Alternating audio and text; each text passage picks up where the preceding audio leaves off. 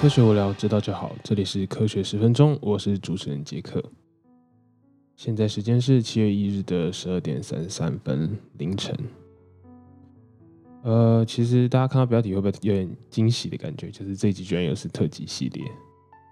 那这集的题目呢，就是有如同大家看到的标题，就在讲述呃临床研究的各个时期有不同的一些规则。那可能就是偏硬的主题。那希望大家就是真的对这个有兴趣，那要听到最后。那我这次呢收到了听众的建议，就是说好像整集的长度稍微有点长。那我是希望稍微减少一点点琐碎的内容，或是太过深入的一些科学研究原理啦，或者是一些就是琐碎的话这样子。那如果听众有更多建议的话，欢迎大家来多多留言或者是私讯跟我说哦。不知道大家最近过得怎么样了？那上一集偏向人文历史的加工食品特辑呢，希望大家会喜欢。不知不觉其实也科学十分钟也做了快要五十集了。那我们今天就来谈谈，就是我最大咖，也是最发了我从一开始就发了我最大的听众，也就是我妈的投稿。那他跟我讲说，他想要知道一些议题，然后我同时也觉得，就是这个临床的议题，应该现在很多台湾人也是蛮关心的。那国不仅不仅是国产的高端疫苗临床研究一期、二期、三期，其中到底代表着什么意义？然后或是现在的各个 COVID-19 的疫苗，是目前研究的临床是到第几期了？那第几期又代表什么意义呢？所以今天就会着重在这个药物开发跟临床试验每一期所代表的意义，那又分别要做什么样的实验设计呢？那我这边会融合呃美国 FDA 对于新药开发的规范跟整个流程，还有一些台湾我所找到的食药署，不仅仅是食品药物管理局啦，或者是食药署或者是机关署所提供的一些补充资料，还有一些我找到的影片。那后面呢，我就会在我所找到的，就是台湾的资料，就是有点综合讨论的，有没有什么不一样的地方呢？然后我把它整合在一起。总共来说有五个大步骤。那每个大步骤呢，包含了很多评估、尝试、实践、设计、分析，甚至到市场未来的展望，都有包含在里面。我会先介绍五大步骤，再来跟大家分析每一个步骤的细节，这样会比较有清楚的架构。那再次提醒，就是这次的主题真的会偏硬，所以希望大家都会喜欢了。对，这五大个步骤呢，分别是第一个 discovery and development 探索跟开发，第二个 preclinical research。临床前研究，第三个 clinical research，临床研究，第四个是 FDA review，食品药物管理局的审查，第五个最后的 FDA post market safety monitoring，药物上市后的安全控管以及分析。听起来就是好像没有很多，就五大步骤嘛。但其实真的要从一个新的药物从研发，就是从最最最一开始，我们要呃。选择哪样的分子、哪样的药物去做出来，到真的可以使用在人身上，其实可能需要长达十多年以上的研究的时间跟各种评估才有办法上市。所以，就是对于科学家、对于一些药学家来说，他一辈子如果能研发出一种新药的话，那对于生医领域，或者不管是他自己的专业，或者是他的声望啦，或者是对于整个呃，就是药物的市场来说，其实都是一个很厉害的成就。好，那我们马上来讲第一步吧。Discovery and development，在这个最开端的步骤呢，科学家或是研究学者必须要决定哪一个疾病是他们需要研究的一个重点。那用什么样的方式去针对治疗？可能是小分子药物，可能是大分子药物。那小分子药物呢，其实就有点像是我的研究了，是这些小分子会去造成某些蛋白质或是生物化学反应的去一些阻断。然后大分子药物的话呢，就比较像是蛋白啦、糖类或是疫苗这样的一个。呃，大分子药物。好，那我就不讲越深，就停在这里，怕大家讲就是讲的太深。决定好了疾病跟药物的一个方式，是小分子或大分子，开始实设计实验。第一个设计实验的呢，就是去针对细胞。那慢慢的就会针对到老鼠，然后兔子，甚至到猴子身上，看有什么不良的反应啦，或是严重的副作用。在这个阶段呢，可能会有上千上百种的化学分子都有可能是你的目标。所以有时候真的会靠运气。那接下来我们要知道哪个分子比较有可能成为未来的药物，不可能几千几百种都去试嘛。所以你就要去设定一些条件、一些 conditions，然后去筛选，针对这个分子在人体环境下有可能会有什么样的反应，然后去设计实验，在细胞内呃设计实实验，然后写出分析报告，简单的可以包括吸收效率啦，多久会被身体代谢掉，又需要多久被排出身体，那有多少剂量才会适合？那对于细胞的毒性又是如何？对于不同皮肤的人种会不会有不一样的影响啦？会不会药物交互作用会有产生一些副作用呢？这些都是要考虑的。通常在这个时间上，就是最一开始的这个研究就会耗费掉非常非常多的时间，不仅去确认它的安全性，也要确认就是它的这个针对性够不够。注意呢，其实在这个阶段还没有将药物施打到人身上，只是在细胞或者是动物身上。那因为还在初期的研究，有很多很多的不确定性。那这些通过条件筛选了之后呢，就可以到我们说的第二步，preclinical research 临床前研究。通常呢，这个步骤花的时间并不会非常久，但是动物体内、体外的实验都会在这个时候完成，然后必须要经过一些详细的记录，详细的给出这些毒性有多少。那建议使用的剂量要多少，都要非常严格的去规定，然后记录下来。有一个组织叫 GLP，呃，不是一个组织啊，有一个呃规范叫 GLP regulation，它必须要严格遵守。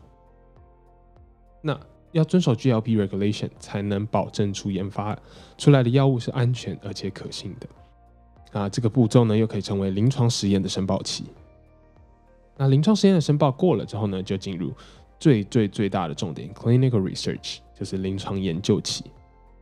希望大家还没有到这边还没有到睡着了，我才讲到准备要讲到最重点的地方呢。基本上药物到这个时期啦，可以基本确认说对人体应该不会有太大的伤害，所以这时期也会有特别请人跟药厂的一些 R&D 一些呃科学家去设计不同的临床实验，然后要做一些什么试验，要做一些什么，怎么样去投放药物才是好的，像是双盲、单盲这种东西。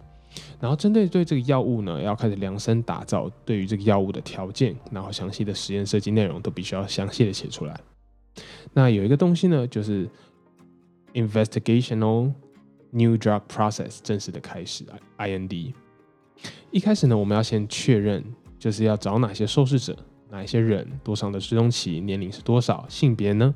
口服还是注射，剂量要多少，这些都设计完成之后，开始寻找受试者。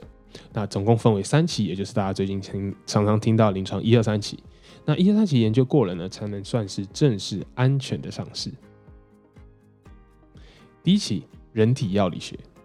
大概会有二十到一百名的健康志愿者，或者是拥有我们想治疗的疾病的病患，长达数个月的追踪研究，去确定安全的剂量跟潜在的细胞毒性。大约有七十 percent 的新药呢，可以通过这个门槛。第二期扩大到几百个人的受试者。那这些人有可能是有疾病的一些受试者啦，或者是健康的人做一个对照，同时呢，就是需要有对照跟实验组，时间可以长达几个月到有有很长的，就是到两三年。这个实际的重点就是要去确认在长时间的这个药物投放下呢，有没有一些不良的副作用，还有药物的效果到底如何，是不是真的对于我们想要治疗这个疾病，或是像我们疫苗针对这个病毒。的一些呃抗体效价是多少呢？要用量化的方式去决定这个药物到底适不适合到下个阶段。在这里呢，可能只剩下三十三 percent 的新药可以通过，因为这么长时间的追踪啦，其实会显示出呃我们在细胞啦或者动物身上看不到的一些结果。第三期需要三百到三千个人的志愿者，甚至上万的志愿者，是有呃就是有这个我们想要治疗疾病的这个患者。时间呢更长，可能从一年到四年的长期追踪都有可能。这么长期的药物追踪呢，就是想要看这个药物的长期效果有没有，就是因为时间的关系下降，或者是因为时间的关系，就是这些患者呢他的病又复发，或者是怎么样子，还有什么有呃长期的不良反应啦，像是肾脏或者是肝脏损坏之类的，大概又是只有二十五到三十 percent 的药物可以通过这一期。那这边要大家提一下，大家可能听。呃，觉得好像我说二十二十五到三十 percent 药物都可以通过第三期，那是不是还有就是很多药都可以通过啊？其实并不是。我刚刚说是呃第一期、第二期剩下多少药物可以通过的意思是，第一期有七十 percent 的话，第二期就是刚刚七十 percent 中的三十三 percent 会通过，所以到了第三期呢，可以可能只剩下七十 percent 乘以三十三 percent 乘以二十五 percent，五 percent 不到的药物可以做到第三期并且上市。那其实还有第四期，不过第四期啊，就是一个更大规模的参与一个临床实验，不过在这个时期呢，其实药物其实已经准备核准上市了。接下来的第四大步骤跟第五大步骤，其实我就不会细讲了。它其实就是一个在上市前你必须要提供 FDA 完整的报告书，包含从第一步到临床试验结束一二三期的所有细节实验资资料。那 FDA 审查委员会会去详细的检视有没有什么缺失需要再补齐的实验或者是注意事项。在真正上市这个药物之前呢，还必须要写好各式各样的药物警语，也就是我们现在可能去药房上面买的药盒上面写的各式各样的剂量，然后药物怎么使用，一天要吃多少次，需不需要配配呃食物，就是是不是在餐前还是餐后，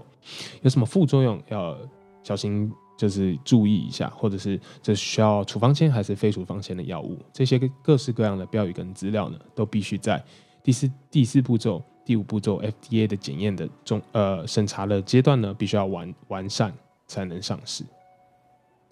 那这些呢，大概就是整个呃临床新药开发的一个完整流程啦。希望大家都有听到这边。那至于呢，我们现在在讨论台湾政府想要用免疫桥接的方式去取代传统临床三期的实验，这个部分呢，我只能说大家可能也能够看到，就是呃一些影片立委什么，不管是战争立委去咨询呃呃陈时中啦，或者是苏贞昌，就是还是我忘记就是 咨询谁了，反正就是咨询政府说，是不是就是全世界只有台湾使用这样的免疫桥接的方式？那呃，就是有没有任何的国家有提供相关的规定？那我相信，就是世界卫生组织还有 FDA 其实都没有有效的说提供出一个 support 免疫桥接这样的方式，真的可以被接受，或者是有符合哪样的免疫桥接的标准？有没有设立一个标准？其实没有的。所以，是不是要紧急授权 EUA 使用这样免疫桥接的方式去取代三期的研究？其实需要很多很多的考量了。那其实我在叙述栏里面会附上一个影片，就是我们柯文哲，台北市市长柯文哲，他其实有讲到说，为什么呃三期实验对于台湾来说是一个很大的负担，是因为呃经济上面的考量，就是需要可能要到好几万人去做这个第三期的临床试验，才会有一个呃很安全的呃结果出现。那这么多人去做的话，呃。想必就是会花很多很多钱嘛，那花很多很多钱也不是非常的重要。如果能让这个疫苗能安全的上市的话，其实也是件好事嘛。但是呢，在疫情这么严峻的时候，如果要做到三期，必须要有一个对照组跟实验组，表示会有一组的人会受到安慰剂，就是 placebo，可能只有生理实验水的注射。那对于这些人来说呢，他们可能就是对于这个病毒并没有真正有效的防护力，比起这个实验组。那这样子是不是会造成一些道德上或者是一些呃呃舆论上面的斥责，或者是不就是不好的地方呢？其实大家也会就是很 care 这一块，所以对于台湾来说，可能要做成临床三期，可能是真的是比较困难。所以呢，他们就使用免疫桥接。那免疫桥接其实就是拿 A Z 的疫苗跟国产的疫苗同时施打到两组人身上。那这两组人呢，呃，就可以看他们就是过了一阵子之后。然后好像是二十八天，是不是两个星期十四天？然后注射两剂，呃，我忘记了，好像是一个月之后再去测量他们的抗体的一些量，然后再知道说，再比较说，哎，我们的国产疫苗跟 A Z 疫苗有没有什么样的差别？对，可是这样的方式，就像我说的，目前科学界还没有一个非常非常呃严谨的标准去做一个判断，所以呢，适不适合这样做，真的。要好好的去考量，然后这边就是呼吁啦，大家在家里就在家里，尽量不要出门，啪啪走了。因为现在疫情还是，虽然说我知道就是从三位数的确诊案例下降到两位数了，然后死亡率也在下降。不过就是我还是看到一些 YouTube 上面有一些新闻，上面写说就是因为好像是廉价还是怎么样吧，大家就开始跑到日月潭来，开始跑到外面去玩。那其实真的要戴着口罩，不仅要戴着口罩，还是尽量的不要出门，就不要出门了。那不要因为好像就是这样，确诊人数下降就对疫情掉以轻心了。